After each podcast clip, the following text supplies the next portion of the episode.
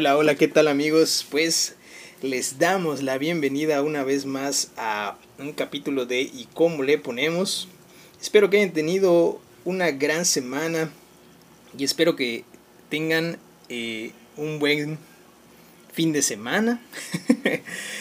espero que se encuentren con salud, espero que se encuentren bien, igual que su familia. Ya saben, les mando muchos abrazos.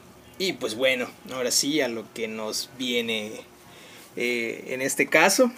Vamos a hablar sobre Evangelion nuevamente. Esta es la parte 2, es la continuación del capítulo pasado, de la semana pasada, que fue prácticamente Evangelion, eh, pero la versión clásica, la viejita, si lo quieren llamar así. Y hoy vamos a hablar sobre el Rebuild, que son las películas que eh, no hace mucho terminó ya por fin la saga de las cuatro películas, si no me equivoco. Y obviamente para esto trajimos a Ana Laura de nuevo y le volvemos a dar la bienvenida a Ana Laura. ¿Cómo estás? Hola, hola, hola, hola. Aquí molestando de nuevo.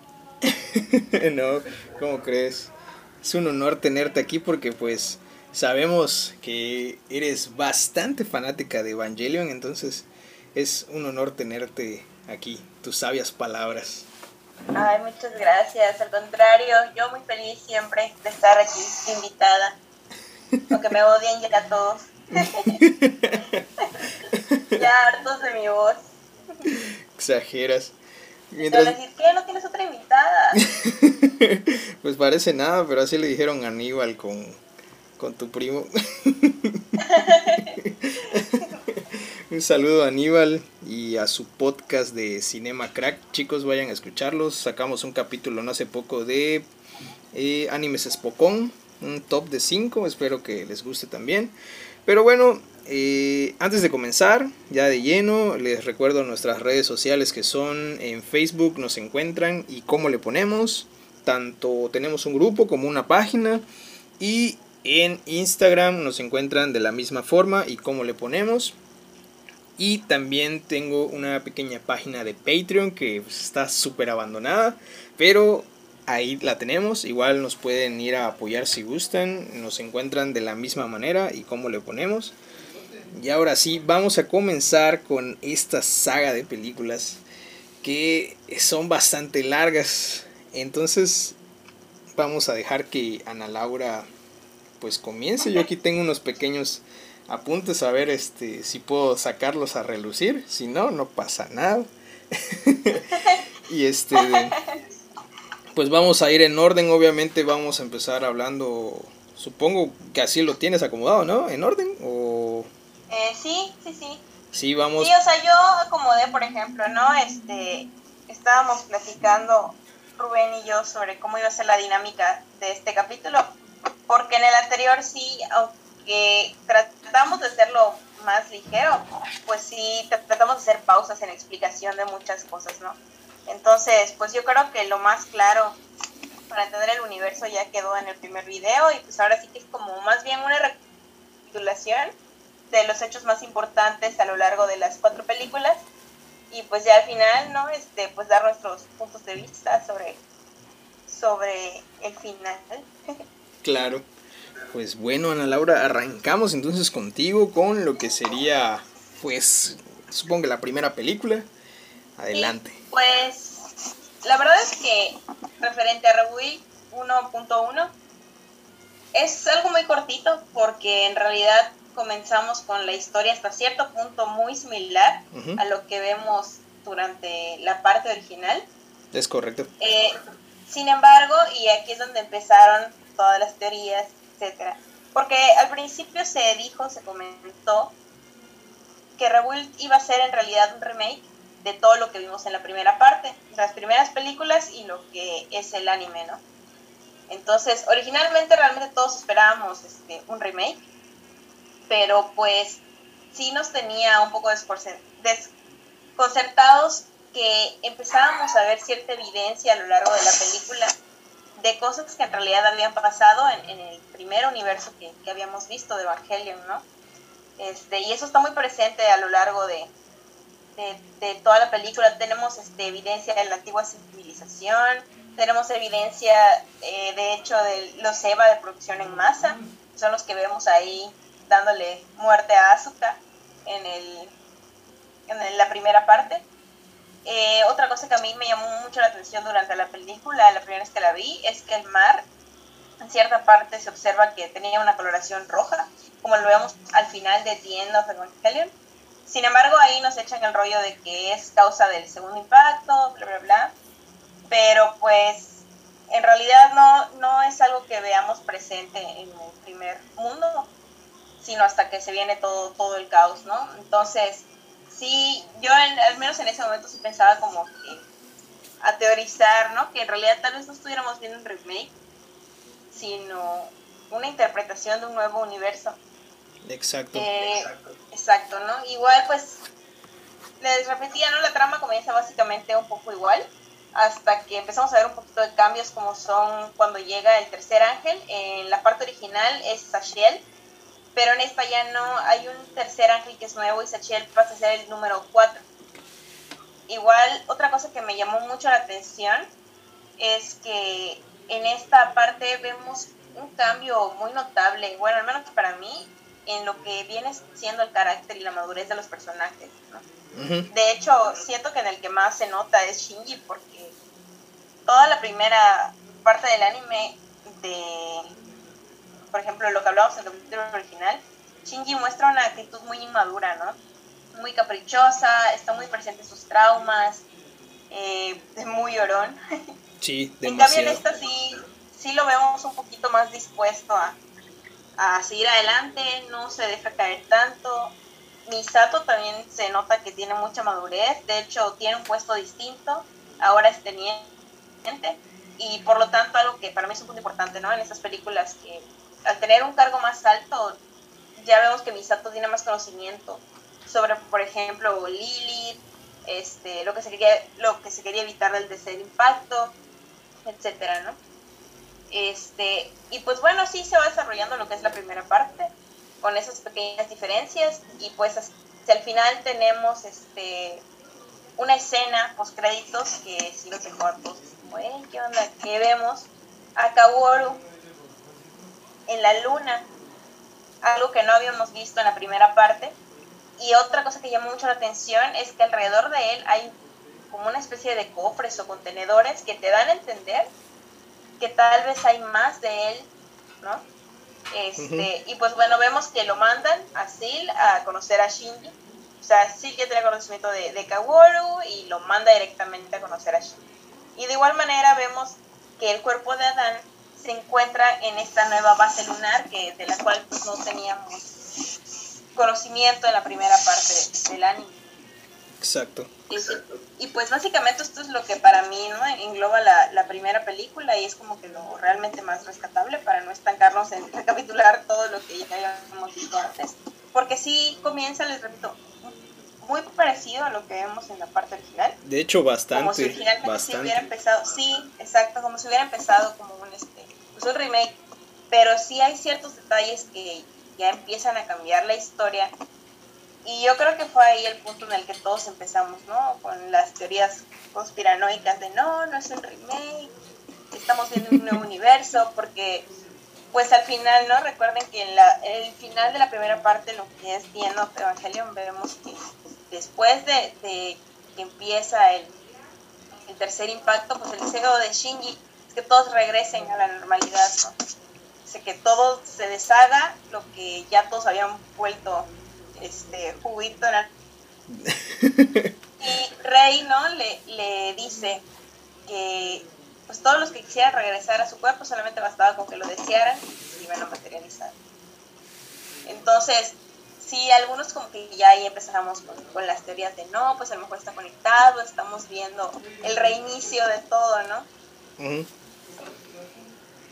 Sí, de, de hecho, a mí, este, yo no soy muy fan de Evangelion, creo que tú lo sabes, ¿no? O sea, realmente sí lo vi porque pues creo que era algo necesario para así poderme llamar, autoproclamarme otaku, porque si no, pues no vale la pena decirlo.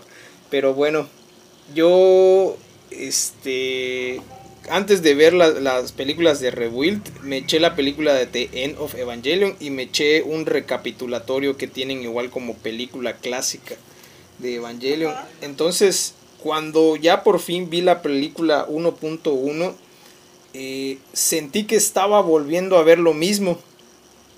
Así como tú dices, es exactamente lo mismo, tal vez la primera mitad de la película. Y ya después cambian muchas cosas.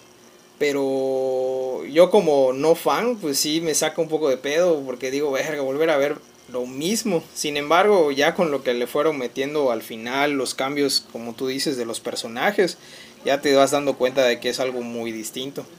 Pero, ajá, es algo que podría pasar desapercibido si es la primera vez que ves Evangelion, pues no sé, o sea, yo creo que sugeriría que pues primero te veas el, el recapitulatorio y ya luego te mandes a las películas para que no vayas en cero. Bueno, considero. ¿Cómo? ¿Cómo? No, no entendí esta última parte.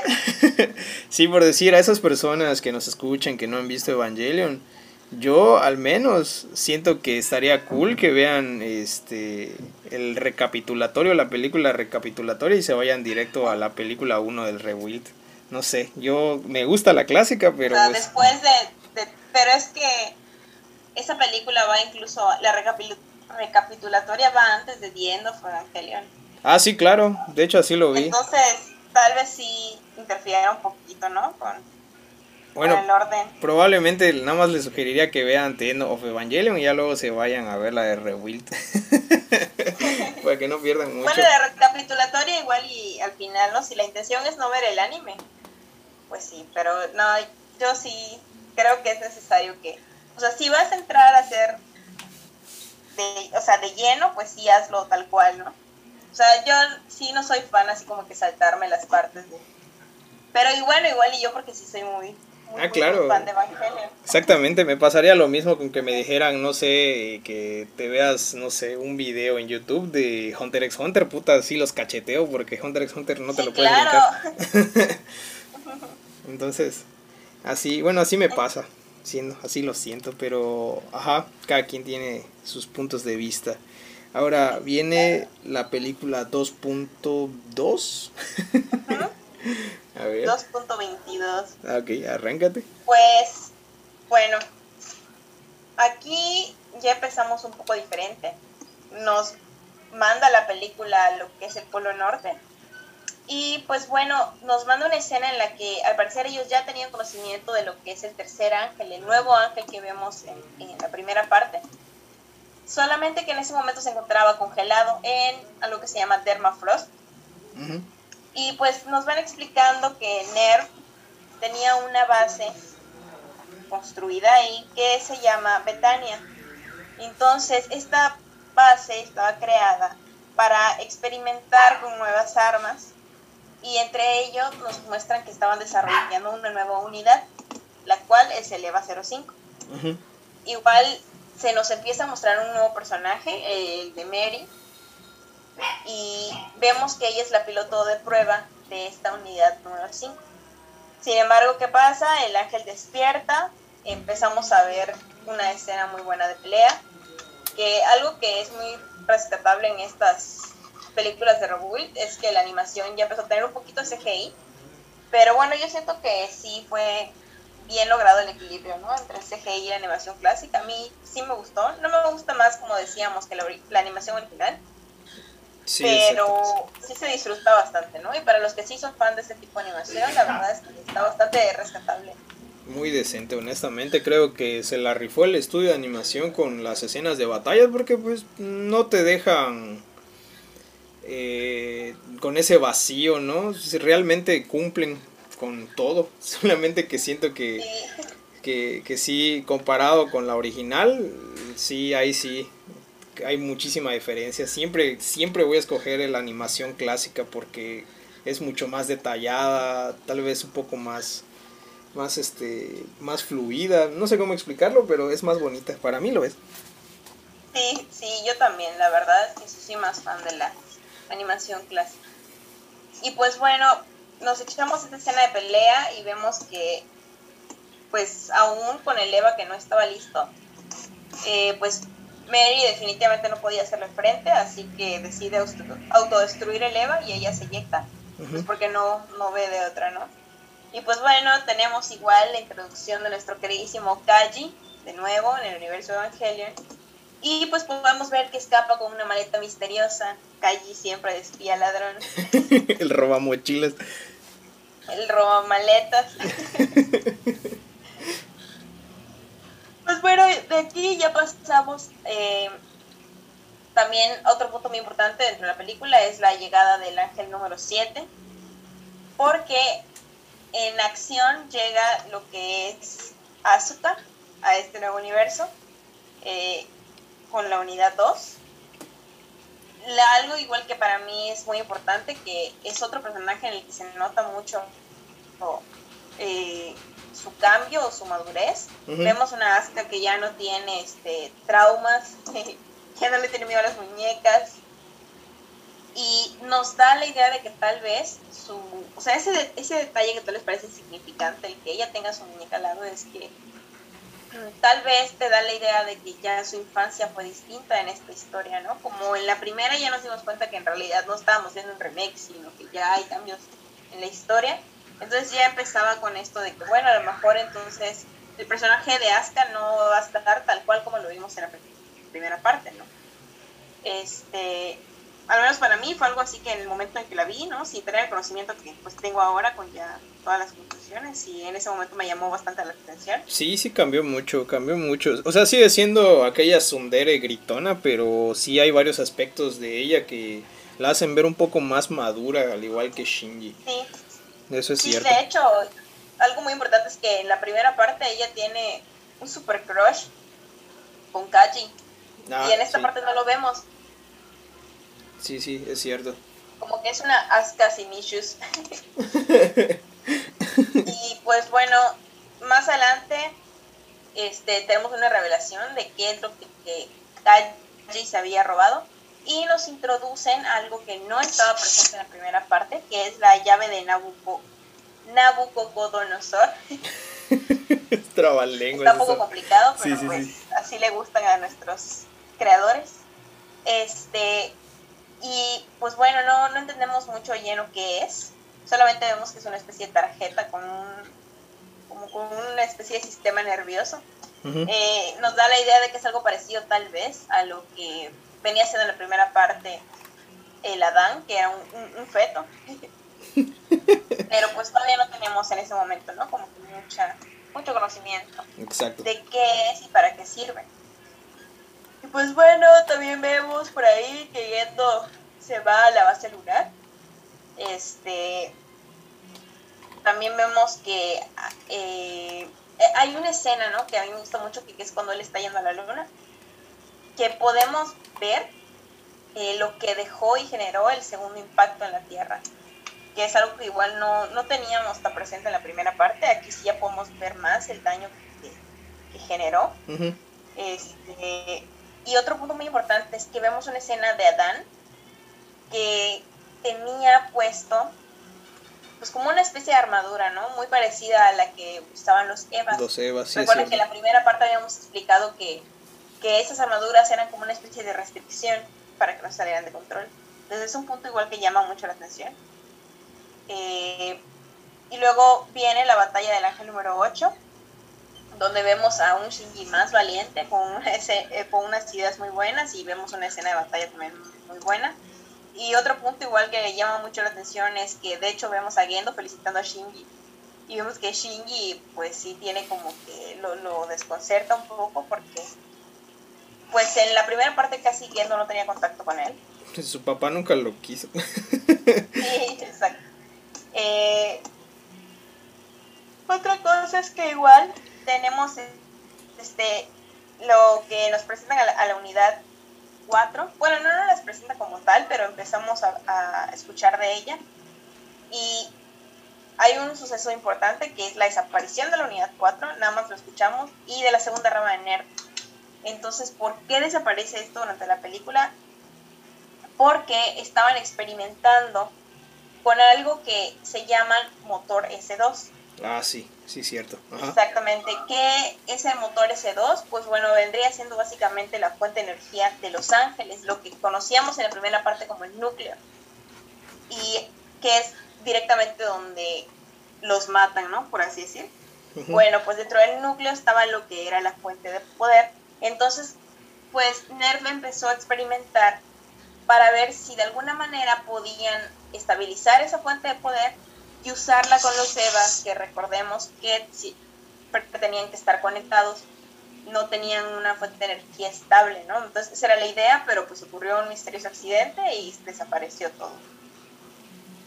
Eh, también vemos que va a empezar a, escuchamos que va a empezar a llegar la unidad 03, pero también escuchamos hablar de algo importante en este universo nuevo de Evangelion, que se llama el Tratado del Vaticano. El Tratado del Vaticano hablaba de que cada país podía tener solamente 13 EVAs activos. No podía tener más porque podía haber un conflicto ¿no? de poder.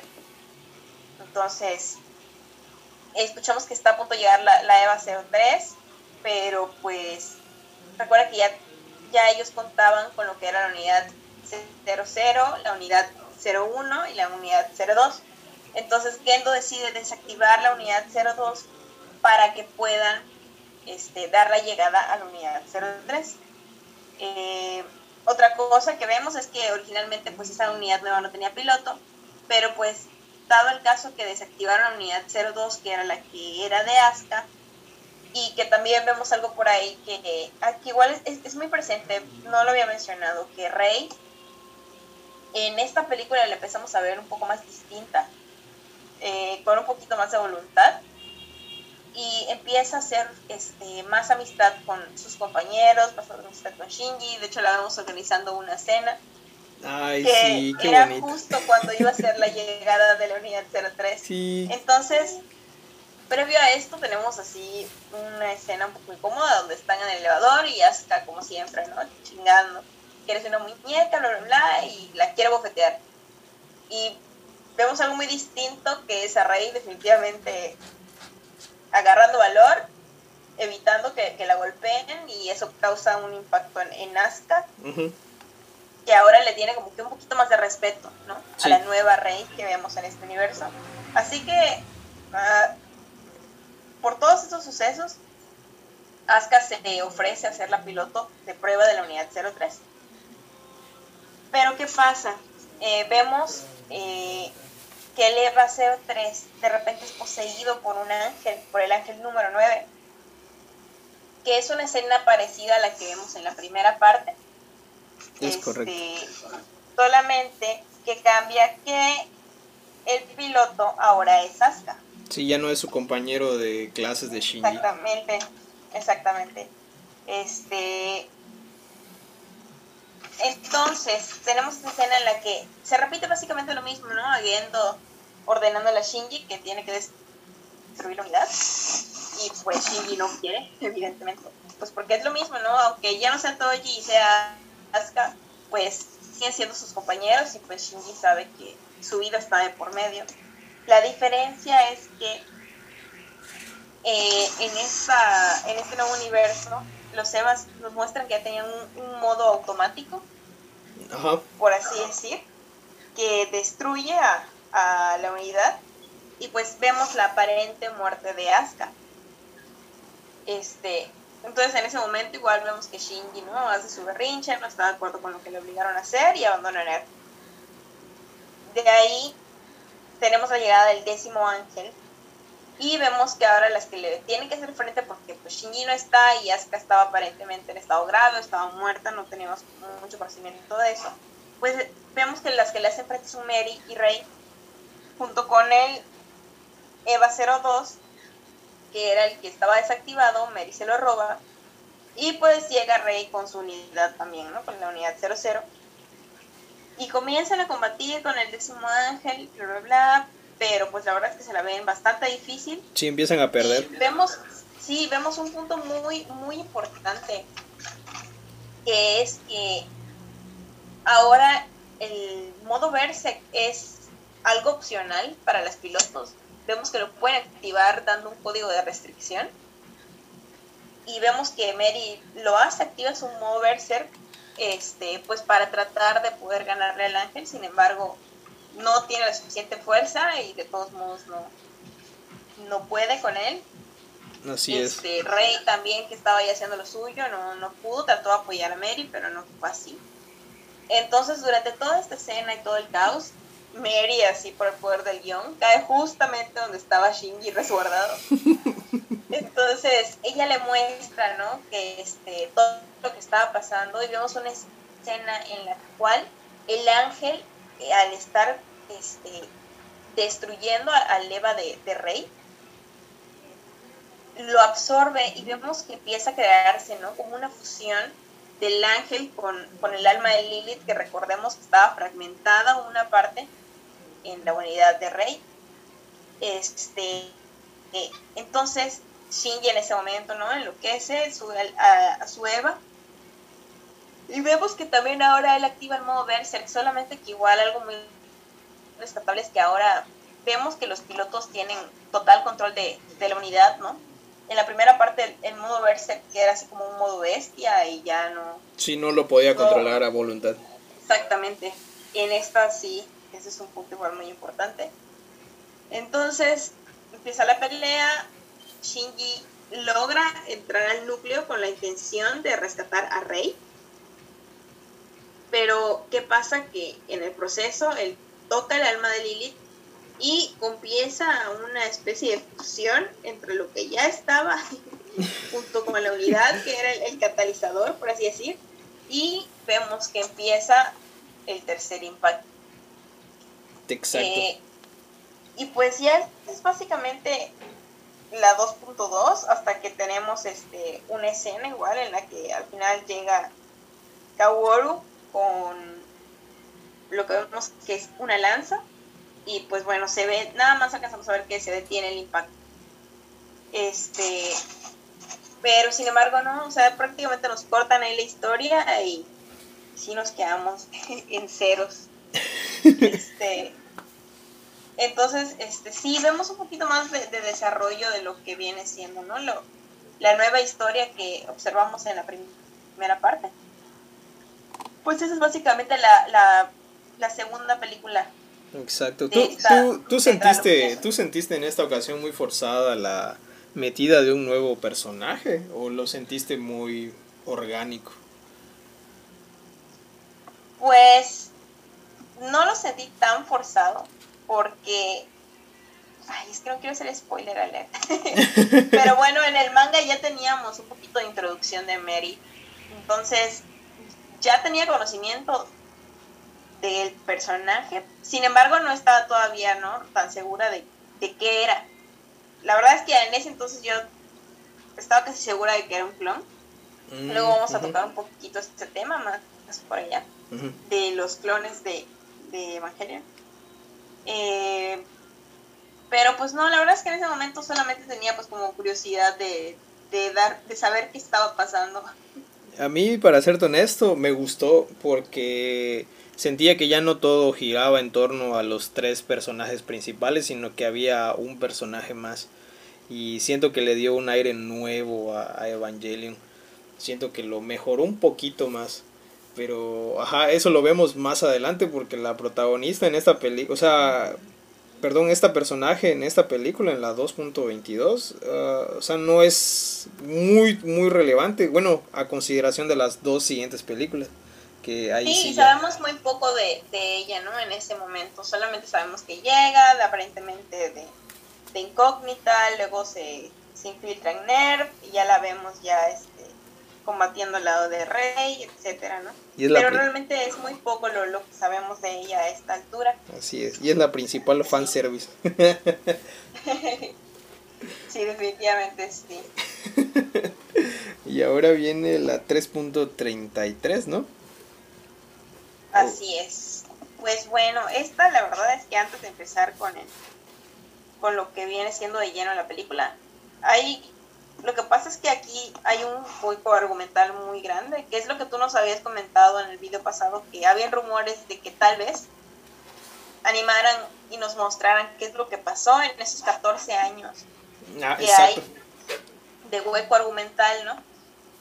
Entonces, pues, primero es así como que un poquito de, de explicación que se fue sacando de lo que viene siendo todos los trailers que fueron saliendo a lo largo de, en lo que salía la, la película, este, y los previews que teníamos, ¿no? Eh, y pues bueno, vemos que efectivamente pasaron 14 años desde la escena que nos cortaron en la película 2.2.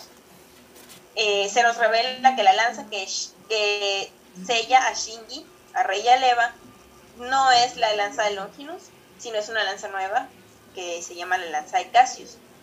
Eh, la lanza de Cassius, bueno, en la primera parte teníamos entendido que cada villa, cada luna, recuerden, venía con, con la semilla que era el ángel, con unos manuscritos y con una lanza de Longinus.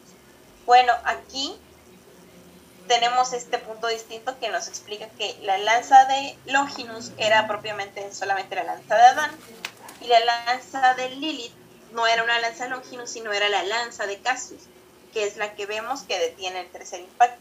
Así es.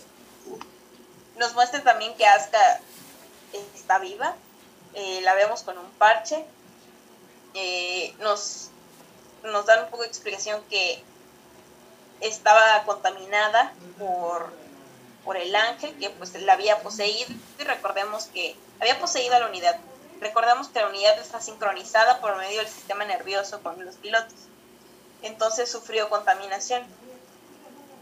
Este, también vemos que de alguna manera Gendo va y libera el alma de Lilith por el poder del guion. Porque Gendo siempre este muy mañoso. También vemos que gracias a Kaji, eh, lo que viene siendo, bueno, él le avisa, ¿no? A Misato los, los planes que él descubre del plan de implementación humana. Este, entonces, una vez más, los personajes más maduros deciden rebelarse contra Ner y vemos la huida de Gendo este, junto con Fuyutsuki. Sí, cierto. Es igual otro punto, sí, muy importante. Eh, que otra cosa, igual vemos un poco repetido el hecho de que a Sil se le hace muy fácil acusar a Ner, como que lo hicieron y mandan de nuevo al ejército de Japón. Pero durante todo este rollo de, de, la batalla con el ejército, este, tenemos que tanto Rey se infiltra como el Mark VI, que es una nueva unidad, este, con la intención de fusionarse con Lilith. Al final llegan los dos al mismo tiempo y empiezan con el desmadre. Este, otro punto igual muy importante es que Misato manda a sacar la lanza de Leva 01 y pues comenzamos a ver esta fusión de de del cuerpo y el alma de Lilith con este con el ángel y empezamos a, nos damos cuenta que ahora el catalizador en esta fusión es el, la nueva unidad, el Mark 6, no como en la primera parte que vimos que era el EVA 1. Este, aquí el Mark 6 es el que habían destinado como el catalizador para empezar el, tercer impacto. Y un punto muy importante es que recuerdan que habíamos visto eh, que estaban experimentando con Adán en la luna y veíamos una especie de armadura, pues bueno, propiamente de aquí se puede decir que viene el Mark 6. Este, sí, sí, sí. Este, por eso es que ahora él es el punto importante para que se cumplan las condiciones. Ahora, ¿qué, qué era lo que estaba buscando Adán? Que con propósito de esta fusión, volver a los humanos ángeles y que reconquistaran, ¿no? Una vez más, este, el planeta que les pertenecía desde el principio. Eh, entonces, ¿qué pasa? Empieza esta función, pero vemos que regresa la lanza de Longinus, que es la lanza de Adán, y tiene el impacto. Eh, pero ¿qué pasa? A pesar de esto, empezamos a ver unas secuelas, por así decir, que quedan este, de, de este impacto. Que tenemos lo que viene siendo las fallas del infinito, que las fallas del infinito lo mencionan mucho en las películas que siguen. Y pues bueno, no son nada más ni nada menos que las personas que se quedaron a media transformación durante todo el, el, impacto que estaba sucediendo con la fusión. No llegaron, ajá, recuerden que la intención era que se volvieran ángeles, la humanidad se volvieran ángeles, pero no llegaron a, a completar su transformación. Entonces son personas que se quedaron a medias prácticamente en el limbo. De hecho tienen forma muy parecida al Mark VI y pues bueno, esos son los que conocemos como las fallas del infinito. También vemos que la luna queda con unas especies de, de, marcas. marcas, así como. la luna, sí, exactamente, la luna juega un papel muy importante aquí. Realmente en la primera película vemos más todo sobre la luna negra, que es donde venía Lilith.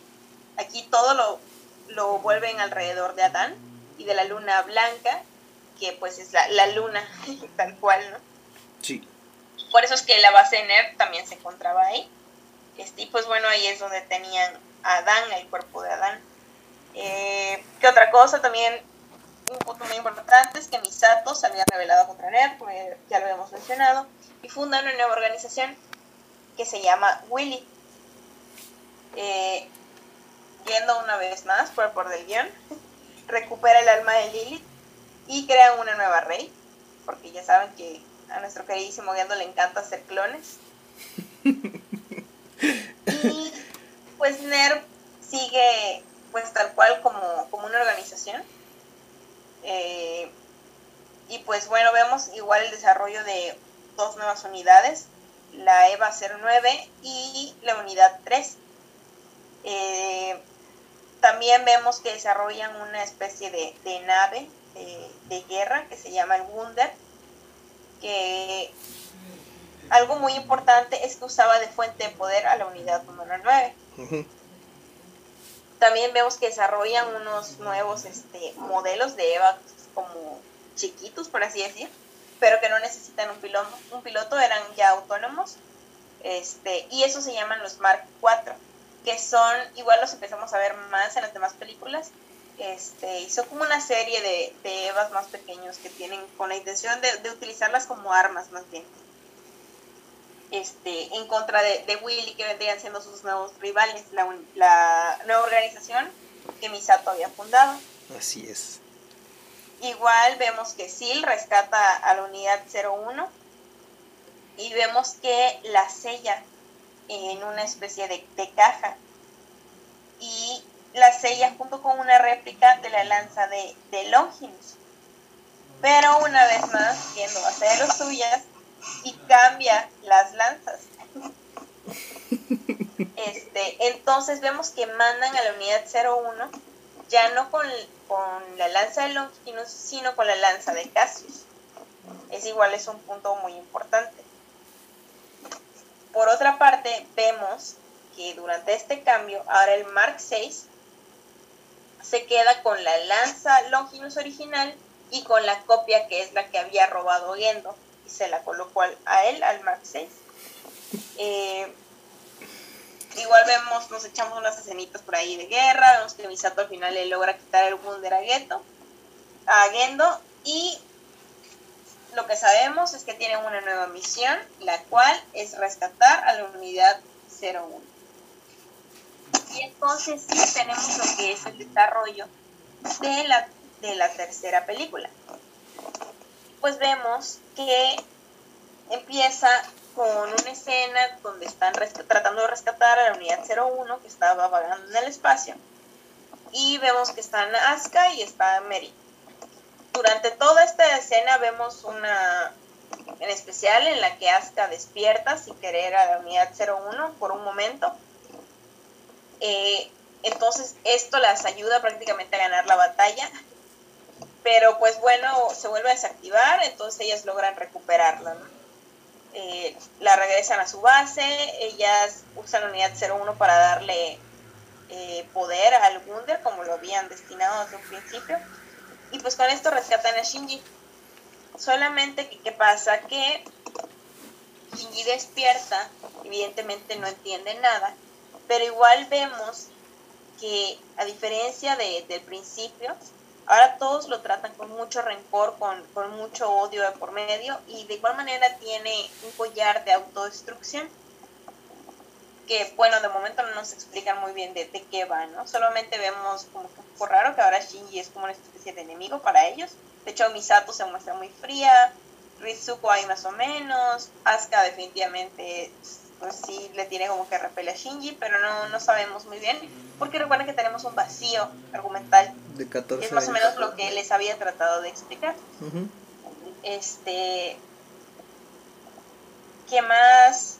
Bueno, le, después de una escenita de pelea, vemos que ya al fin deciden explicarle a Shinji que ya no tiene necesidad de pilotear más, porque ahora estaban usando la unidad pues como fuente de poder. Eh, le explican que ya pasaron este 14 años desde la vez que él, pues es lo último que él recuerda.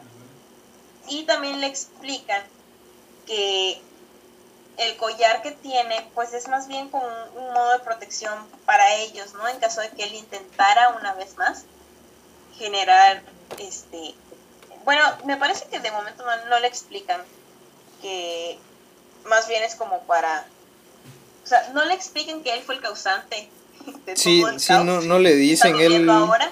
él, no lo, él no lo sabe, creo que hasta Sí, mucho más adelante.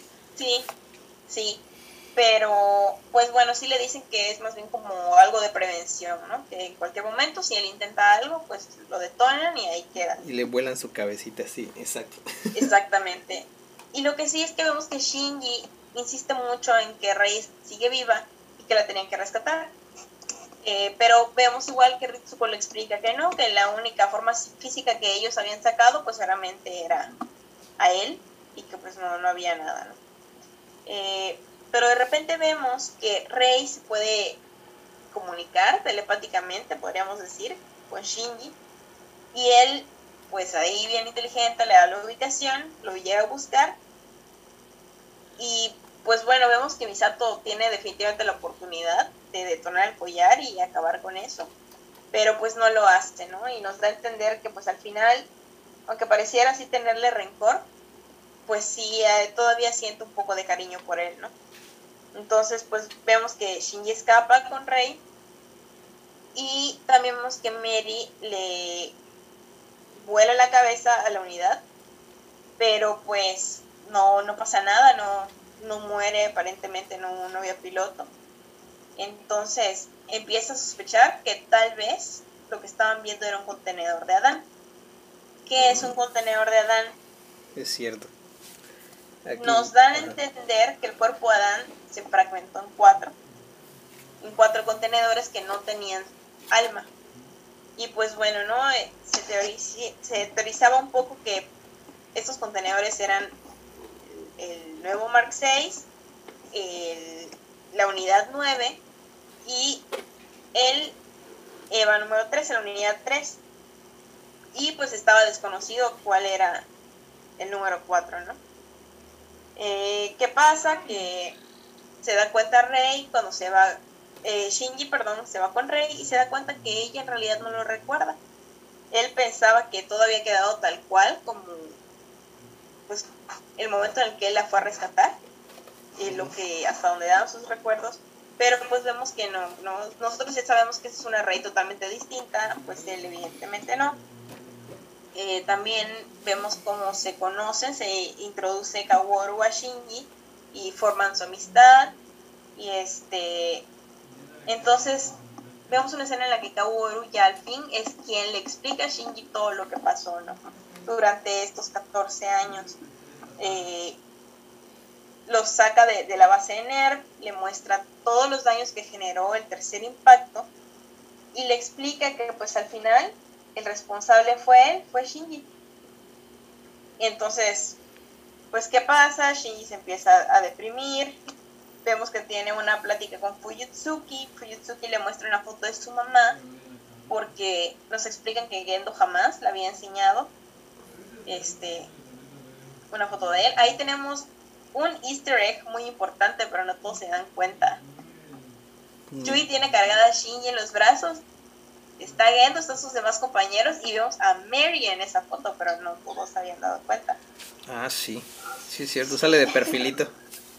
Sí, exacto. Eh, y pues bueno, ¿qué pasa cuando le enseñan la foto? que Shinji entiende que la realidad su papá nunca le había enseñado ni una porque se da cuenta en ese momento que Rey es básicamente un clon del físico de su mamá. Entonces, ¿qué pasa? Toda esta información es demasiado para él. Fujitsuki también le explica que el alma de Yui se encontraba en el EVA 01, que por eso él sentía que, que estaba tan apegado a su unidad, ¿no? Entonces Shinji entra ahora sí en un episodio de depresión, todo lo que nos habíamos ahorrado y no habíamos visto, vemos que ahora sí se desarrolla. Entonces Kaworu se propone ayudarlo, vemos que pues, como Kaworu todo lo puede, le quita el collar, se lo pone él y le explica que todavía tenían una oportunidad de poder salvar a la humanidad, que tenían que robarse las lanzas y que ahora ellos serían los que guiarían la complementación humana, pero al ser ellos quienes iban a, decidir qué hacer, pues no, tal vez lo que ellos tenían intención era que todo volviera a la, normalidad para la humanidad, en vez de que fuera guiada por los planes de Sil, que solamente lo veían para su propio beneficio. Pero pues, ¿qué pasa? Cuando llegan ellos este, al punto donde estaba el Mark, se dan cuenta que no estaba la lanza este, de Cassius, que era lo que originalmente ellos pensaban que iban a encontrar. Pero recordemos que Gendo las había intercambiado. Entonces el Mark 6 tenía la Longinus original y la copia de la lanza Longinus. No originalmente como estaba pensando que se iba a encontrar tanto con la Longinus original y la Cassius. Entonces, ¿qué pasa? Que Uru se da cuenta que pues, aparentemente todo es una trampa y le dice, no sabes qué, Shinji, vamos a retractarnos en este momento, no es buena idea. Pero pues ya sabemos que Shinji es bien terco. en ese momento le da un ataque a Valentía y dice, no, tienen que seguir el plan adelante. Entonces, ¿qué haces? Saca las lanzas de Lily y empieza todo el descontrol. Rey, en un intento de controlar la situación, le corta la cabeza al Mark 6 y lo único que logra es liberar al ángel que estaba dentro, al doceavo ángel. Pero vemos igual una escena ahí muy extraña, ¿no? En la que se convierte en una especie de, de feto y se deja comer por, por el Eva. y pues así seguimos con, todo el desarrollo de, que se empieza a generar este, una vez más todo, todo esto. Eh, algo muy importante que no había mencionado es que la unidad 13, que es la unidad en la que bajan Shinji y Kaworu, podía ser piloteada por dos personas, porque era una unidad que tenía, necesitaba de dos almas, y por eso igual, de igual manera vemos que la unidad tiene cuatro brazos. Cuatro brazos, sí tiene dos aros celestiales. Eh, también nos dan a entender que para crear esta unidad usaron ADN tanto como de Adán como de Lilith. Por eso es que era el nuevo catalizador para que se armara todo el, desmadrito de nuevo, porque pues bueno, Sil y Gendo siempre tienen un plan adelante, un paso adelante en sus planes.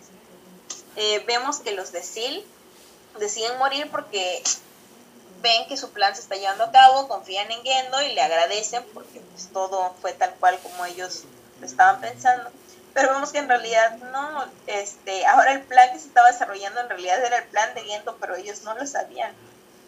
Entonces vemos que la unidad 13 se empieza a elevar para pues seguir con, con la complementación pero pues en eso tenemos una escena en la que llega Misato con el Wunder y lo intentan este, pues detener. Pero vemos que el Mark 9 empieza como que a infectar al Wunder con tal de, detenerlo. Eh, consecuencia de esto, llega Asuka, activa el modo Berserk de su unidad y empieza a atacar al Mark 9, ¿no? Con todo lo que tiene. Entonces ve que la única manera es autodestruir la unidad entonces lo que Asuka hace y vemos que se, se eyecta para pues no morir con la autodestrucción. Eh, vemos una vez más a Shinji llorón porque se dio cuenta que la regó tremendamente, que otra vez la humanidad iba a pasar por lo mismo, una vez más, por culpa de él, que no salieron sus planes, sino los planes de su papá. Entonces Kaworu lo tranquiliza se despide, le da a entender que ahora en él estaba detener este nuevo impacto. Y lo que él hace es atravesar la unidad 13 con las lanzas y vemos que activa su collar y se autodestruye. Ahora lo que pasa, ¿qué pasa? Que en realidad no se detiene lo que estaba sucediendo porque recordemos que el EVA 13 necesitaba, o sea, podía usar dos almas, no necesita, este, entonces tenía dos pilotos. Kaworu pensó que con su muerte se iba a detener, pero pues no fue así porque teníamos a Shinji. Pero vemos que Mari rápidamente se da cuenta de esto, de alguna manera ya sabía que era lo que estaba pasando, así que logra llegar hasta donde está Shinji y lo eyecta también de la unidad. Entonces ahora sí vemos que se detiene. Eh, otro punto importante es que Gendo revela, pues lo que ya les habíamos dicho, que pues, al final todo era parte de su plan original. Él ya tenía planeado de que todo estuviera pasando, tal cual lo había destinado. Y por último vemos que tanto Rey como Asuka como Shinji se quedan varados. Pues bueno, nada más. no les queda de otra más que empezar a caminar hasta que alguien los encuentre. Eso es cierto. Así es. Y pues ahí prácticamente ya tenemos la conclusión de, pues, de la tercera, película. Sí, así es, termina con que, pues bueno, no, no sabemos mucho qué va a pasar con los pilotos y se van caminando esperar a que alguien llegue por ellos. Y ahí así está un poco confuso, la verdad. Sí, muchísimo. Se complica. Porque nos empiezan, sí, nos empiezan a meter muchos temas nuevos que, pues obviamente no, no teníamos conocimiento, ¿no? Si de por sí la primera parte es algo confusa, yo siento que ahora sí, pues no forzado, ¿verdad? Porque pues al final es otra historia, pero sí empezaron a meter muchas cosas nuevas que al final hacen un poquito más difícil comprender lo que estamos viendo. Que la verdad es que siento que, bueno, no, tal vez no eran necesarias casi nueve años de espera entre esta película y la que sigue. Pero pues sí estuvo bien que al final no saliera todo tan seguido porque esos vacíos en los que los creadores nos van regalando un poquito más de información, los fans empezamos a teorizar un poco más, pues te ayudan a ir entendiendo lo que vas viendo, ¿no? Durante las películas anteriores. Porque si esta empieza a ser confusa, la verdad es que la última película... Pues está hiperfumada. Sí, exacto. Este, y pues bueno, después de nueve largos años, tenemos lo que viene siendo la película 3.0 más 1. y es más fácil que, ponerle 4, ¿verdad? Sí, a huevo. Pues bueno, aquí que vemos, igual tenemos pues una especie de, pues no, no un hueco argumental, pero sí como que ya pasó un poco de tiempo. Vemos que la película se desarrolla empezando en París y vemos que existe algo que se llama barrera L, es una de las cosas nuevas que, que nos van explicando. ¿Qué es la barrera L? La, barrera L es como una especie de pues de toxina que, que vuelve tóxico los lugares para los humanos, que la materia la vuelve de color rojo y que vemos que, por eso igual, ¿no? Durante esta escena todos usan trajes de protección. Eh, tenemos una escena en la que llega Mary a ayudar a Ritsuko y a todos porque nos encontramos con unos Mark que estaban especializados ahí para, para hacerles frente y que no pudieran desinfectar la, ciudad. Que recuerden que todo eso venía de parte de, de NER, por así decir, de, de lo que es viendo. Pero vemos que pues en el caso de Mary no, pues no hay como que tanto ese riesgo tal vez de, los demás de intoxicarse, pues porque bueno, a este punto yo creo que ya todos empezamos a intuir que en realidad los pilotos ya casi de humanos no tienen nada. De hecho nos explican un poco, ¿no? Sobre lo que es la maldición del ángel, que es lo que empieza a afectar a Asuka, que bueno, es lo que nosotros en, a este punto entendíamos como que era la, la infección, ¿no?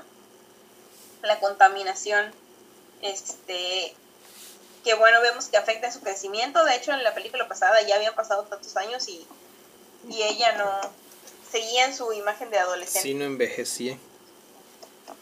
Ahora que a este punto igual la cuestión de Mari empieza a ser un poco, ¿no?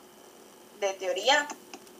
Porque pues bueno, los que ya teníamos un poco de conocimiento sobre el personaje en lo que viene siendo el manga, que pues bueno, el manga no es realmente canónico, pero pues al final la dirección estuvo a cabo de, de Hideaki, así que pues aunque oficialmente no lo tengan determinado como un canon, yo creo que en realidad sí ayuda a explicar muchas cosas. Y pues en el manga es donde tenemos la introducción de este personaje en realidad. Y pues ahí sí ya habíamos comenzado con las teorías, ¿no? De que, pero ¿por qué Mari se ve tan joven si debería tener la edad de Gendo? Entonces ya nos vamos dando una idea de que al final todos los personajes tienen cierto punto de contaminación o hay cosas que desconocemos que pues bueno, al final ya no son tan, tan humanos como parece. Y pues bueno, nos echamos esta escena de pelea muy buena también, que era lo que habíamos visto durante los trailers de la película. Vemos que logran recuperar la ciudad de París este, y colocan unas especies de barreras que lo que hacen es descontaminar de esta barrera L, eh, también vemos que Asuka, Rei y Shinji son rescatados por Kensuke. Y vemos que Shinji y Rei son llevados a casa de Toji, que son sus amigos de la infancia.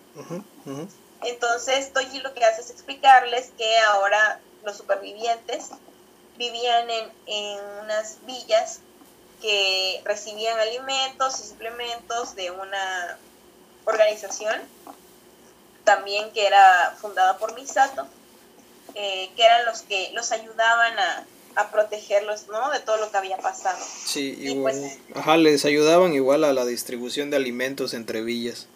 Exactamente. De hecho, vemos que prácticamente ahora estaban empezando de cero, ¿no? Las nuevas civilizaciones. Pues ya no había tanta tecnología de por medio, como ellos estaban en, el punto original de la historia. Ahora tienen que sembrar su comida, este, pues desarrollar eh, a sus animales, etcétera, un, estilo de vida más rústico, por así decirlo. Eh, también vemos que Shinji evidentemente está traumado. De hecho, hay una escena en la que Kesuke se lo lleva a su casa porque se da cuenta que no es bueno que él se quede con Toji. Y descubrimos que Asuka no puede estar directamente en la villa y por alguna razón está ahí. Pero Shinji al verla se vuelve loco, vomita y todo porque se da cuenta que tiene un collar exacto al que él tenía, que es con el que muere Kaworu. Entonces vemos todo esto, ¿no? Que, que Shinji sigue deprimido, sigue traumado, no quiere hablar con nadie, hasta que vemos un punto en el que Asuka explota, le, le habla sobre la maldición de Leva y le dice, ¿no? Que que está harta, que está desaprovechando su vida, que no está comiendo y vemos una escena un poco incómoda de cómo lo obliga a, comer, casi ahogándolo.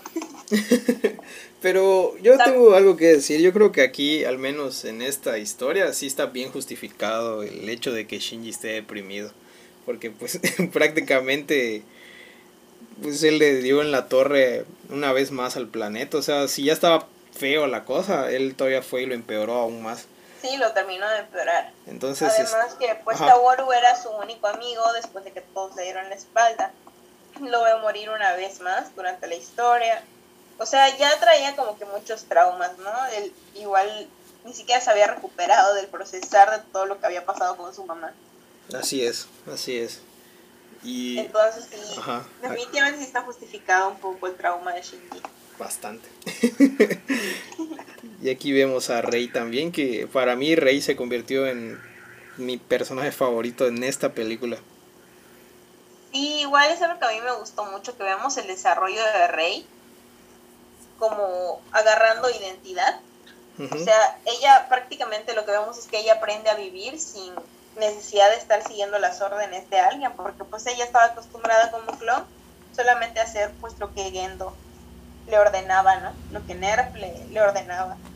Y pues aquí la vemos más autónoma, va descubriendo muchas cosas, eh, aprende más sobre los humanos, aprende más sobre los animales, se empieza a encariñar con la familia de Toyi.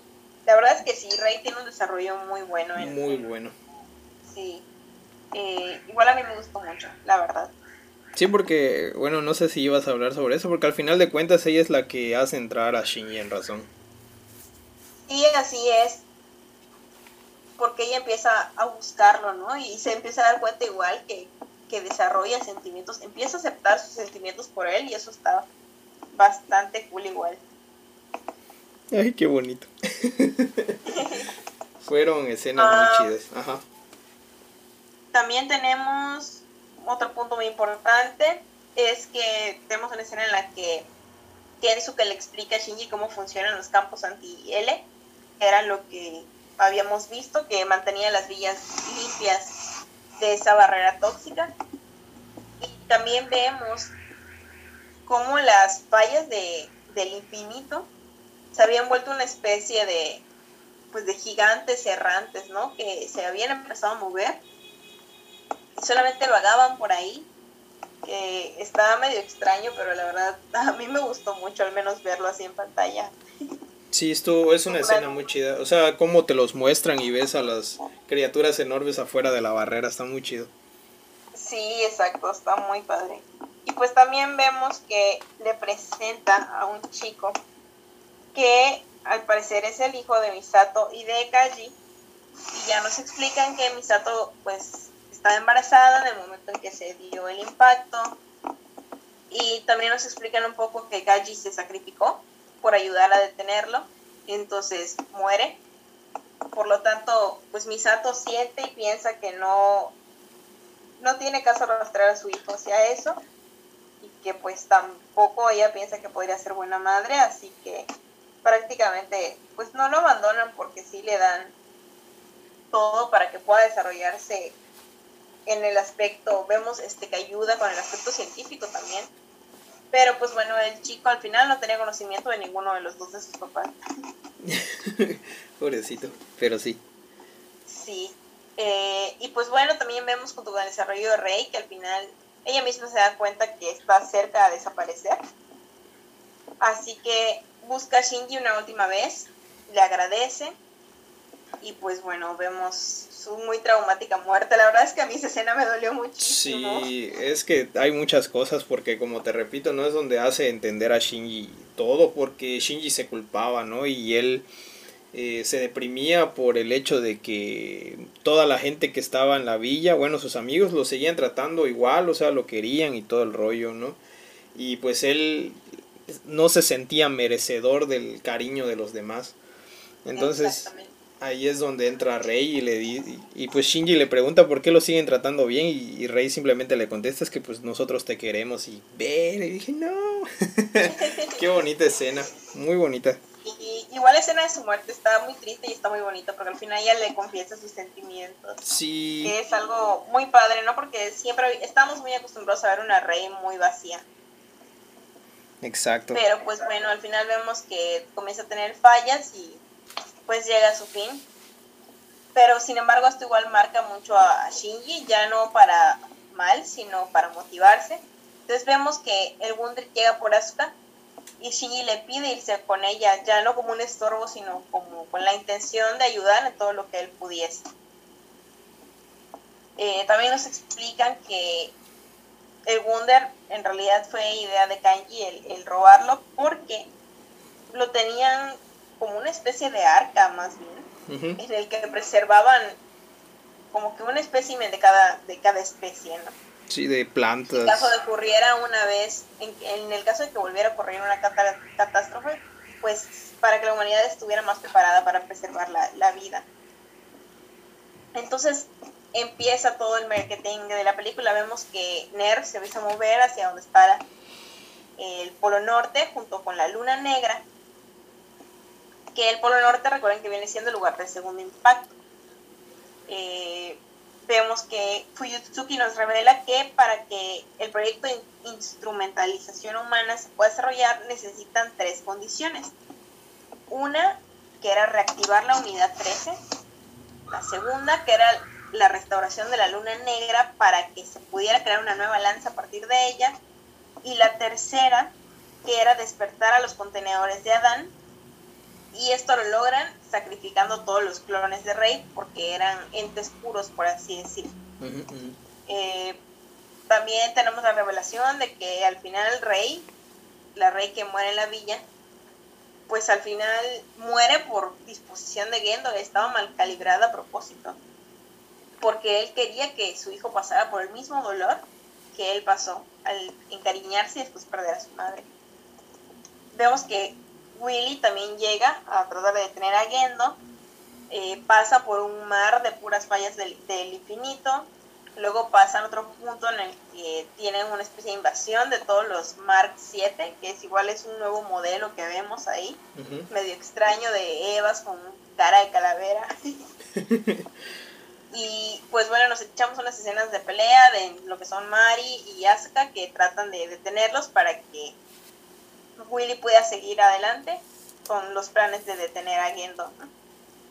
Eh, vemos que Asuka llega a donde está la unidad 13 y pues su misión básicamente era desactivarla por completo, pero vemos que su Eva activa un campo AT, un escudo, y nos dan a entender que al parecer era porque la unidad tenía miedo de la unidad 13. Ah, Entonces ella intenta, intenta, intenta desactivarla, pero no puede. Así que Asuka empieza a una especie de transformación. Ah, porque al mismo tiempo vemos que igual la luna negra empieza a transformarse, ella se desespera. Y entonces en este punto donde tenemos el conocimiento de qué es lo que realmente pasó con Asuka, no solamente se contaminó, sino se fusionó con el noveno ángel. Entonces eh, nos explican que el parche que ella tenía más bien era una restricción, era una restricción que controlaba al ángel, a la parte del ángel para que no la fusión no se llevara por completo. Entonces vemos una escena igual muy triste en la que ella decide llevar su misión sobre todas las cosas, se quita la restricción, comienza la fusión por completo con el noveno ángel y le da la fuerza para lograr romper el campo AT. Pero de repente vemos que la unidad 3 se despierta, que era algo totalmente inesperado y bueno, neutraliza por completo a, Asuka. Y pues bueno, tenemos una escena igual muy triste en la que nos revelan que en realidad Asuka era un clon.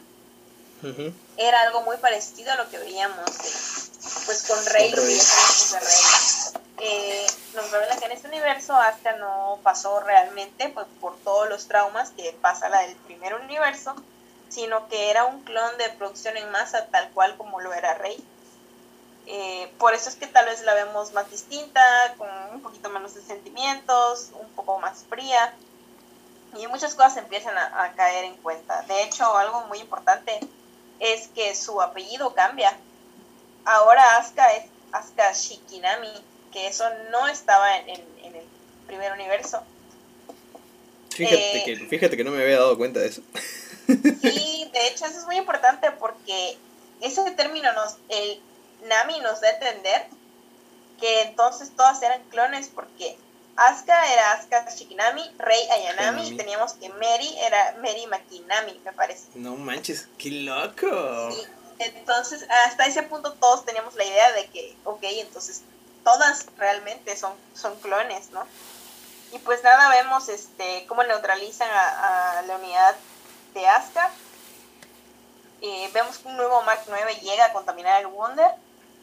Eh, comienza todo el caos, empieza a venir toda la fregada. Misato se encuentra con Gendo.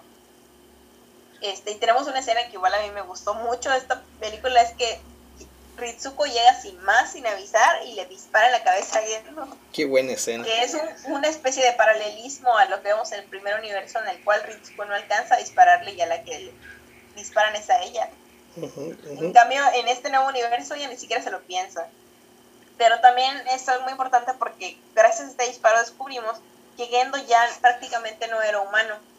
Entonces nos explican que ahí regresa la llave de Nabucodonosor que Gendo se fusiona con ella y no nos explican tan a detalle, pero sí nos da a entender que le da, la llave le dio conocimiento, le dio inmortalidad y pues colaboró para que él perdiera su humanidad.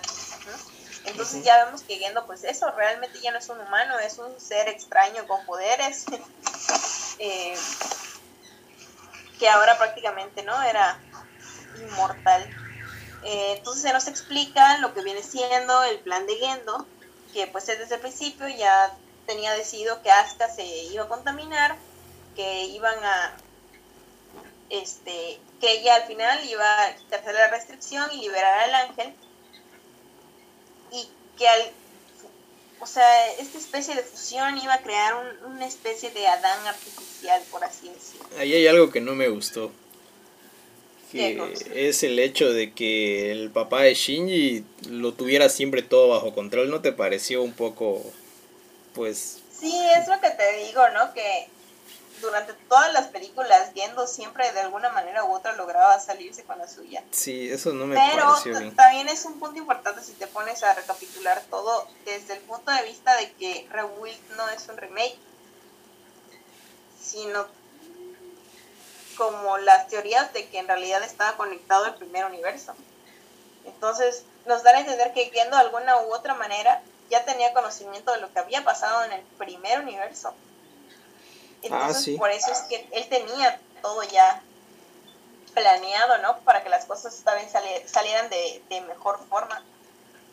Tiene sentido. Y pues bueno, vemos que, sí, vemos que, que con los contenedores, con las alas celestiales, forman como una especie de Lilith, de Lilith artificial.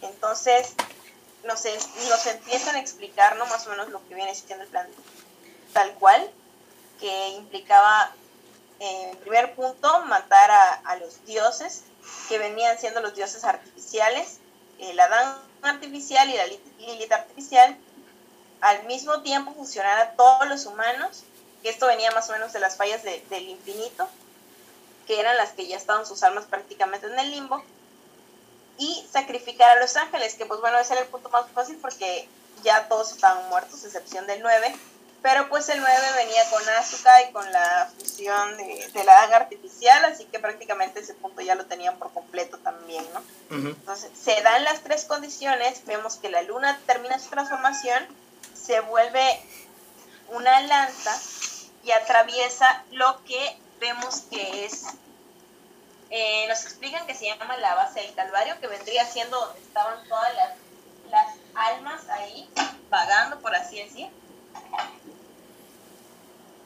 eh, y pues nada, ¿no? Empieza todo un rollo muy extraño que yo siento es aquí cuando se empieza a poner un poco más complicada la cosa. Porque nos empiezan a hablar de un antiuniverso. Vemos que Gendo entra a un antiuniverso que vendría siendo un lugar que existe y que a la vez es imaginario. Solamente las personas con el poder suficiente para poder verlo podían entrar en él Sí, porque, ajá, yo entendí que, yo entendí que porque la mente humana no puede procesar tanta información, entonces no tiene una manera de representarlo físicamente. Bueno, yo así lo entendí, ¿no? ¿Así está bien? sí, sí, o sea, la verdad es que yo siento que a partir de este punto ya toda esa interpretación de, del espectador, ¿no? Eh, vemos que Misato se reconcilia con Shinji, Shinji se va con Mary, eh, que la unidad 8 para este punto ya estaba aparentemente mejorada. Entonces Shinji abre un portal y encuentra a, la rey del impacto, el primer impacto que ellos generaron, que había quedado eh, su alma dentro del EVA 01. Vemos que él logra solamente como manifestarlo, porque básicamente será como que la ley del antiuniverso, que todo se podía siempre y cuando estuvieran en su voluntad. Eh, se encuentra con Rey, toma el control de la unidad 1, la despierta y le logra quitar una lanza a Gendo y la transforma en la lanza de Cassius. Vemos que Gendo lo, lo arrastra hacia donde hay un objeto extraño que se llama el objeto Golgota. Y pues básicamente el objeto Golgota es, pues es un artefacto que permite que la realidad del antiuniverso pueda ir cambiando de acuerdo a lo que la persona que, que, estuviera ahí presente lo, lo, deseara, ¿no? Entonces vemos una escena igual muy padre y un poco muy extraña de, entre la unidad 13 y la unidad 01, Gendo versus Shinji, y vemos que gracias a este objeto la realidad, pues eso, empieza a cambiar, vemos varias escenas tanto del primer universo como de este nuevo universo pasar alrededor, vemos este que pelean en, distintos escenarios un poco extraños, ¿no? Que de hecho rompen la, realidad, por así decir, del universo Evangelion. Vemos hasta como unos estudios de grabación, todo muy, muy raro. Sí, muy fumado. sí. Y pues al final Gendo se cansa de la batalla física, entonces... Eh, ¿Qué pasa? Que que manifiesta algo que se llama el leva imaginario, lo fusiona con, las lanzas que él tenía, y entonces este impacto que, se empieza a generar por la voluntad de, de, Gendo se materializa de cierta forma, ya no solamente en la realidad en la que ellos estaban, sino también en la realidad en la que estaban los demás fuera del antiuniverso, y también vemos una unas escenas muy fumadas de una rey ya materializada como una niña. sí, físicamente. Una rey gigante. Sí, y empieza todo un, desastre psicológico ahí. Hasta que Misato logra crear una lanza, una lanza nueva, con lo que viene siendo la columna del Wunder. Y eh, la manifiesta en las manos de, de Shinji. De Shinji. También tenemos otra escena muy importante que es donde Fuyutsuki se encuentra con Mary eh, y le dice que, ya dejó todo listo, ¿no? Que todo está a su disposición. Entonces le da a entender que los contenedores de Adán los dejó listos para, para ella y vemos que la unidad se los empieza a comer. Ah, sí. Este, Y también ese es un punto muy importante porque nos damos cuenta que sí, que en realidad Fuyutsuki conocía, de hecho la revela como con su nombre ya no como pensábamos de, de clon, que era Mary Makinami, sino Mary Iscariota, me parece que era. Sí. Este, entonces nos revela, nos da eso de que en realidad Fuyutsuki siempre supo que era su alumna. Sí. Pues no nos explican tal cual qué pasó con Mary, pero pues bueno, yo por ahí pienso que a lo mejor entre los experimentos que, como el que pasó con la mamá de Asuka, como el que pasó con la mamá de Shinji, pues tal vez algo ahí pasó que fue lo que la dejó en esa forma, ¿no? De, adolescente, que ya no crecía más. Exactamente. Eh, entonces, pues, ¿qué pasa? Yendo, empieza a hablar con Shinji, pasan al diálogo, le revela su plan y, eh, el plan real que pues al final era que todos se fusionaran, crear un ser divino, que sigue siendo prácticamente el, del primer universo, y reencontrarse con Yui. Eh, vemos una escena muy triste de todo el pasado de Gendo, que igual son cosas que habíamos visto un poco en, el manga, es por eso lo que yo te digo, tal vez no sea canónico, pero hay muchas cosas que definitivamente están implícitos en este universo. Y pues nada, ¿no? Se revela que Gendo en realidad le tenía repele y miedo a Shinji, no porque lo odiara, sino porque tenía miedo que al amar a su hijo olvidara a, Yui, que era la única persona que lo había sacado de su soledad. sí, está, está muy denso, la verdad, todo el pasado de Gendo. Sí. y pues bueno, regresamos a la, a la escena en la que se manifiesta la lanza, este, que es una lanza nueva, la lanza de Gayusa eh, por medio de esta, este, para, por así decirlo, bueno, no, todavía no, no llegamos a ese punto, pero pues bueno, vemos otra escena en la que Gendo al final, ellos siguen con el diálogo, Gendo descubre que, que pues al final su esposa siempre estuvo presente en Shinji y que lo único que debió haber hecho fue pues disfrutar a su hijo, ¿no? Este... Y bueno, y en consecuencia de, esto, en este proceso en el que Gendo se da cuenta que pues Yui siempre estuvo con él, pues vemos, ¿no? Cómo él tiene un acercamiento a Shinji en ese momento y pues tienen el primer reencuentro, por así decir. Eh, Gendo con, con Yui, ¿no? O sea, se da cuenta que realmente sí, pues ella siempre acompañó a su hijo, solamente que pues realmente él no, pues no lo quiso ver, ¿no? Desperdició su tiempo tratando de destruir al mundo para poder unirse con ella, pero solamente necesitaba estar al lado de su hijo. Eh, y pues bueno, después de esto tenemos ya este, se le presenta a Kaworu, a Shinji, le dice que que pues, cuál es, le pregunta cuál es su deseo, ¿no? Para materializarlo ahora sí.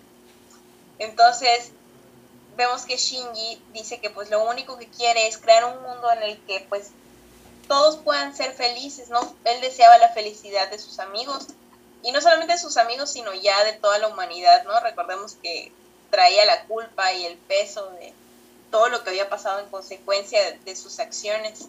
Así es. Sí, y pues a la primera que, vemos eh, es a Asuka. Eh, Shinji, no sabemos cómo lo que ella siempre deseó con su vida, por ejemplo, como clon, es poder sentir afecto. Y descubrimos que ella lo encuentra a través de Kensuke, ¿no? Entonces ya de ahí vemos como ella, es una escenita en la que vemos que su cápsula cae justo en, la villa donde estaba Kensuke, ¿no? Eh, después sigue Kaworu y pues Kaworu le dice, ¿no? Tienen una plática ahí en la que Shinji descubre que Kaworu siempre, lo único que Kaworu quería era la felicidad de Shinji, ¿no? Entonces hay, es un pequeño ahí diálogo de liberación en el que Shinji le da a entender que ahora tiene que buscar por su propia felicidad, no solamente por la de él. Y entendemos más o menos, ¿no? Que Kaworu tiene también, al menos yo así lo entendí, es uno de los que tenía conciencia de, de cómo el universo ha estado como que en un bucle constante y al fin al final siempre se terminan encontrando y la misión de Kaworu siempre es tratar de que Shinji sea feliz. Hasta este momento en el que Shinji se puede decir que rompe el bucle y le dice que no, que ahora es su turno de buscar lo que a él le haga feliz. Eh, después de eso tenemos ahora a, a Rey. Este, que vemos una escena ¿no? muy, muy curiosa en la que ellos se, encuentran. Y vemos que de fondo está como una especie de, estudio de grabación. Y de fondo podemos observar imágenes de, de todos los, los intros de, de las aperturas de todos los episodios que vemos en el anime, vemos fragmentos de la película, vemos este el, la imagen del opening que dice el Neon Genesis Evangelion. Y eso nos da a entender más o menos en ese diálogo, ¿no? Que, que es esto, el Neon Genesis Evangelion, el, la unión de todos estos universos por los cuales los personajes se han ido pasando, ¿no? Hasta que han llegado a este punto en el que al fin, pues cada uno puede ir encontrando parte de, su felicidad. Eh, y pues bueno, ¿no? Ahora sí que Rey, en el fondo de su corazón, creo que al final siempre deseó solamente ser pues la única Yanami en el mundo y poder ser feliz sin que nadie más la esté controlando, ¿no? O sea, que no sea una muñeca vacía como siempre le decía Asuka. Entonces, pues Shinji crea en su deseo un mundo en el que los Sebas no existen, un mundo en el que todos puedan ser felices sin, sin todo el sacrificio y el sufrimiento que han pasado en todos los universos en los que han, han estado, ¿no?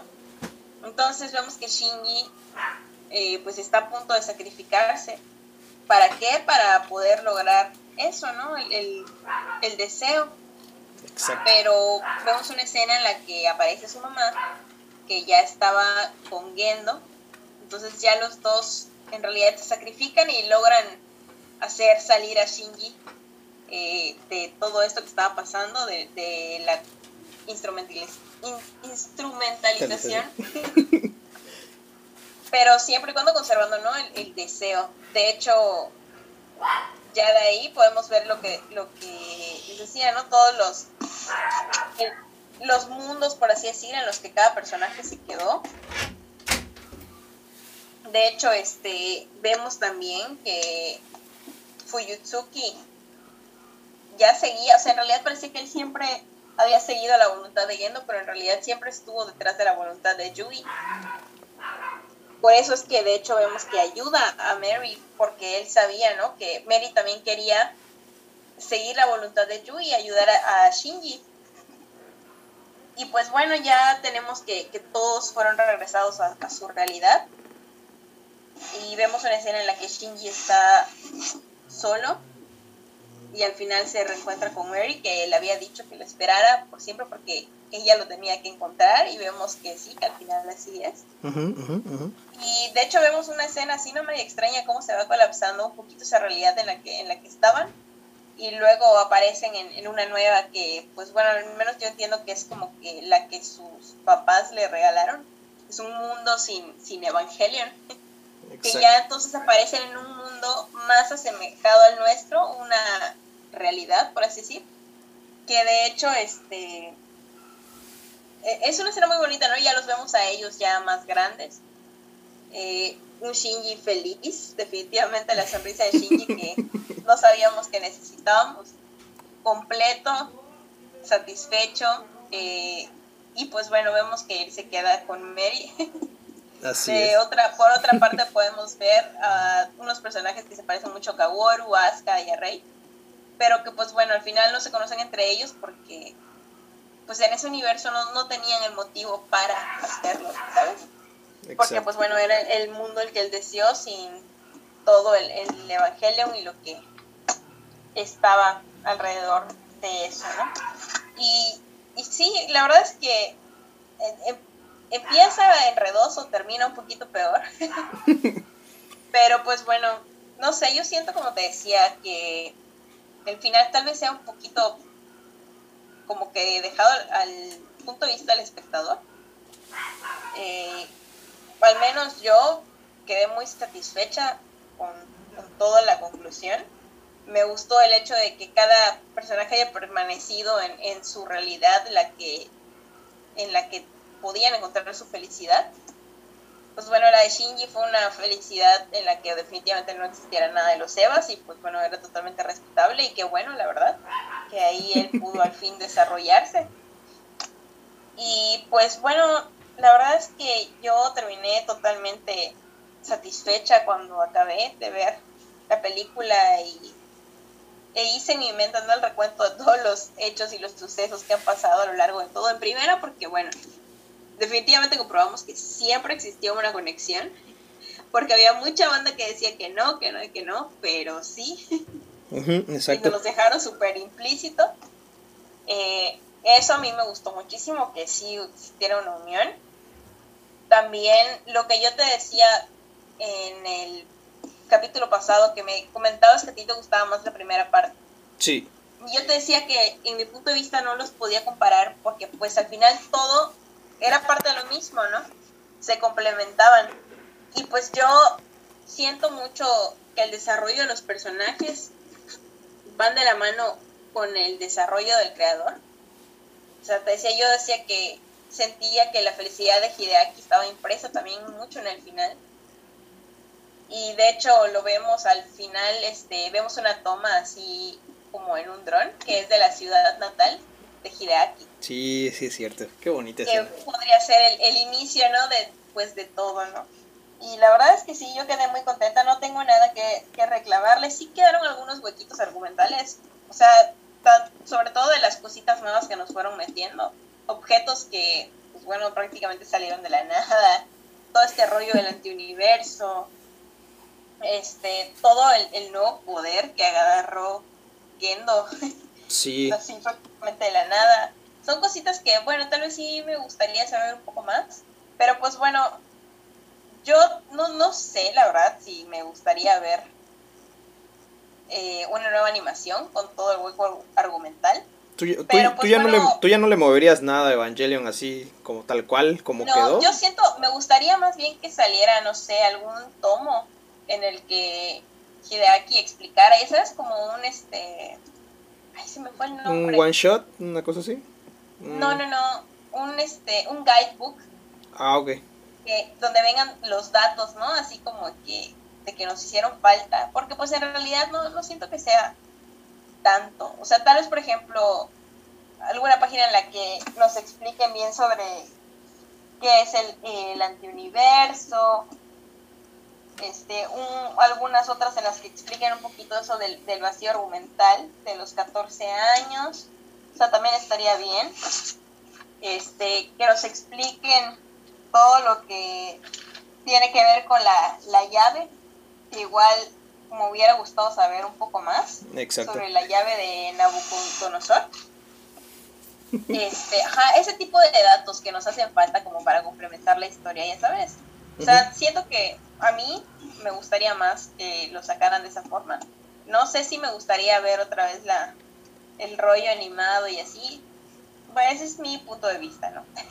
entiendo que hay muchos a los que sí les hace ilusión. Y también, o sea, no es como que me molestara, pero pues, bueno, yo para mí, así, y todo el viaje que ha implicado Evangelion, estoy muy, muy satisfecha con todo lo que hay hasta ahora y pues ya no le movería nada más. Claro, y es que honestamente, desde un punto de vista objetivo, creo que muchos animes de los que hay en la actualidad no existirían si no fuera por el precursor Evangelion, ya que pues como todo, una gran obra siempre inspira a otros mangakas a crear sus propias obras, entonces creo que Evangelion es el precursor de muchísimos animes como lo veníamos comentando desde el primer capítulo. Y sí, bueno, al menos a mí el final me gustó, me gustó esta última película por el hecho de desarrollar sus personajes, que era creo que el punto que estaban fallando un poco en la historia anterior. A mí no me gustó mucho los personajes. Ya en esta siento que sí ya completaron bastante todo, todo, absolutamente todo. Ahora sí que el final eh, fue creo que lo que menos me agradó porque sí, como tú dices, sí está muy, muy fumado. A mí me causó mucho conflicto el hecho de que fueran un lugar imaginario. Eso no me gusta. Eh, o sea, no, no, no me gustó para nada, pero bueno.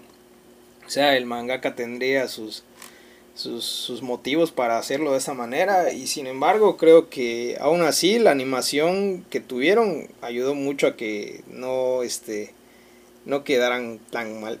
bueno, a mí no me. Bueno, te digo, a mí el final sí me pareció un poco fumado, un poco absurdo, pero al fin y al cabo, pues ya vimos a un Shinji feliz, un Shinji como debió haber sido desde el comienzo, y pues se siente liberador ver a Shinji feliz. Sí, exacto. Y, y yo creo que de la mano de la felicidad de Shinji viene la conclusión de todo, ¿no? Que bueno, vimos que, como dices tú, tal vez en la primera parte no vimos unos personajes más tristes, más inmaduros, pero bueno, con el rebuild y con el renacer y el volver a escribirse la historia, pues así, ¿no? Nos dan a entender que las cosas fueron siendo de una manera cíclica hasta que lograron, ¿no? El objetivo de la felicidad de cada uno de los personajes. Y te digo, o sea, me gusta que cada uno se quedó en la realidad que la que cumplían, ¿no? Su deseo. Estuvo muy bien, me, me gustó mucho la verdad. Excelente, Ana Laura. Este, en esta, en esta saga del Rewild, ¿hay algún personaje que, que realmente te haya gustado? Que hayas dicho, ah, hoy sí siento que me gustó muchísimo este personaje, o sigue siendo Misato tu personaje favorito, que igual que en la saga anterior. Misato sigue siendo mi favorita, pero me gustó mucho todo lo que hicieron con Rey, la verdad o sea, al menos en lo que va de esta última película, el desarrollo de, ella durante la villa me gustó muchísimo. Sí me gustó bastante. Aunque haya tenido un final trágico. Pero siento que pudimos ver un poquito más del corazón de Rey y eso me gustó mucho. Es un personaje que creo que de todos era una de las que menos tenía derecho a ser feliz. Al menos en la primera parte así es como nos los pintaban y este, lo único que casi no me gustó sería, por ejemplo, el hecho de que Asuka era un, clon. Eh, eso la verdad es que no, no me gustó mucho. Pero pues bueno, no importa, o sea, sabemos que es otra realidad alterna y pues, no tenía que seguir precisamente el hilo de la historia original. Y pues bueno, al final terminó siendo feliz también, así que no tengo problema con eso. Excelente, Ana Laura. Y pues el personaje de Mary igual me, pues me gusta mucho. Lo único es que tal vez faltó explicar un poquito más sobre ella. Eh, pues porque te digo, ¿no? O sea, no... Pues para las personas que solamente han visto meramente las películas y el anime, pues es un poquito más difícil comprender todo lo que conlleva. De hecho, vemos este sketches durante todo el, la destrucción de las realidades y todo ese rollo de bosquejos de, de lo que viene siendo el manga y así es lo que te digo, aunque digan que no es canónico, pues al final estas películas sí dan a entender que sí están basados mucho toman muchas cosas del manga. Y de hecho, te, como te decía en el video pasado, en el, en el manga veíamos lo que vimos esta vez sobre el pasado de Gendo. Ya hacia el final del último tomo que vemos el, el extra en el que, pues sí, nos explican un poquito igual sobre Yui, cómo conoció a Gendo, eh, cómo empezaron a salir. Y de hecho así vemos, este, Yui no tenía amigas tal cual, pero tenía así como que a sus compañeras que eran como que las chicas prodigio, ¿no? teníamos a la mamá de Ritsuko y teníamos a, Mary. Y de hecho, esa es otra cosa que no, no, no muchos saben, a menos que estés muy inmerso, te en, este rollo. Hubieron, yo he estado en grupos en los que los memes estaban así a full, porque hacia el final de ese extra nos damos cuenta que Mary en realidad estaba enamorada de la mamá de Shinji, de Yui. Mm.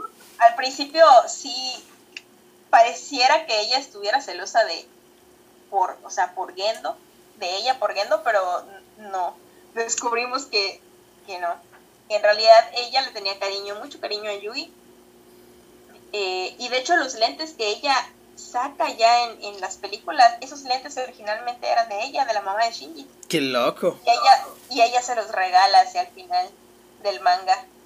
Sí, es lo que te decía, ¿no? Que que Fuyutsuki ya sabía todo este rollo, ¿no? Nos explica precisamente qué pasó, que ella se quedó con ese aspecto físico de, de adolescente. Pero pues bueno, en el manga sí nos hablan de que tanto ella como la mamá de Ritsuko como Yui eran pues como que las alumnas prodigio y cada una se iba a ir a un programa distinto de, de NERF. De hecho ahí nos dicen que Mary se va a Inglaterra y ya vemos que ella llega de ahí, o sea, eso sí lo, lo dicen en las películas, que ella viene de, de, Reino Unido. Entonces es lo que te decía, que al final todo, todo el universo Evangelion tiene un, un significado, una unión, un enlace. Y eso es algo que, que sí me gusta bastante. Que al final todo se compactó en una sola historia. Qué loco. y por eso te digo que estaban los buenos memes, así como de que pusiste el ojo sobre la mamá y como no se pudo, te fuiste sobre el hijo. Porque al final se queda con Shinji. Con Shinji, sí, pobrecito, pero bueno. Hay otros donde está la foto en la que tienen cargado a Shinji bebé. Y dice así como de que donde pongo el ojo, pongo la bala. Eso es así. De que lo vio desde bebé y hasta que lo logró. Ay, qué horror, una saltacuna. qué mañosa, Ya me di cuenta. Perdón, Mary. Bueno. Pues Ana Laura. Pero sí, la verdad es que sí, en general yo quedé muy, muy contenta. Qué bueno, y eso es bueno saberlo, ¿no? Desde la perspectiva de un fan muy fan. Porque yo creo que todos, como tú dices, esperaron puta nueve años para poderle dar fin a una saga tan grande como lo es Evangelion y, poder descansar en paz de alguna manera. Eh, que al menos yo que soy fan de One Piece, pues esperamos igual llegar a eso porque pues One Piece ve cuántos años tiene y según todavía faltan como cinco años más. Deja tu One Piece porque yo sé que One Piece sí va a tener su conclusión. Sí, claro. Pero los fans de Hunter ¿Qué vamos a hacer? Dímelo. Ay, exactamente, o sea, esa, esa clase de cosas son las que no, no, no dejan descansar a uno como Taku.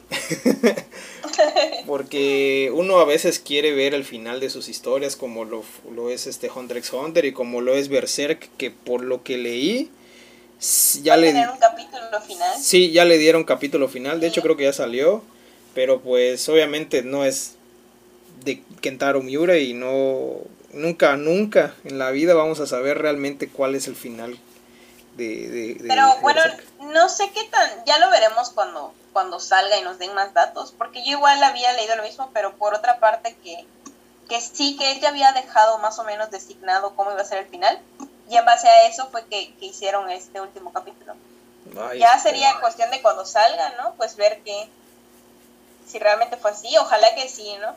al menos que nos quedemos con el, el punto de vista del, del mangaka original. Rayos, qué feo, pero esperemos que sí, esperemos que, que cumpla las expectativas de muchos y, y, aún no las cumpla, pues ya ni modo, ya nos la pelamos porque el pobre pues ya no está con nosotros, así que ya ni qué, ya ni qué hacer. Pero bueno, entonces Ana Laura, creo que hemos llegado al final del capítulo. Un capítulo... Perdón a todos, tardamos mucho. Un capítulo en extremo largo que este espero que espero que les guste y hayan llegado hasta el final. Y si es así, les agradezco muchísimo. Eh, no sé si tengas algo más que añadir para despedirnos. No, pues mismo, ¿no? Agradecer si llegaron a este, este punto. Yo sé que estuvo un poco extenso, tratamos de aligerarlo lo más que, pudimos, pero bueno, creo que cuando se trata de algo tan complejo, sí tenemos que detenernos, ¿no? Un poco y tratar de, de dejar en claras ciertas cosas. Exacto, no te preocupes. De todas maneras, este no es el capítulo más largo de, de mi canal. hay, hay unos que todavía se pasan un poquito. Pero bueno, este chicos, entonces no queda más que agradecerles por haberse quedado hasta aquí. Eh, les deseo una buena noche, una bonita mañana, una bonita tarde. Y bonito fin de semana. Un bonito fin de semana, exactamente. Espero que la estén pasando Tomen con precaución. Exacto, que si se van a mamar tengan mucho cuidado, por favor. Y este y nos estaremos viendo pronto. Aún no tengo planeado nada para el próximo capítulo, pero se me ocurrirá algo en breve, supongo. Entonces, chicos, bueno, Ana Laura, te agradezco una vez más por haber estado aquí. Sabes que eres bienvenida siempre. Y pues. Ay, gracias. Me despido, chicos. Hasta la próxima. Adiós.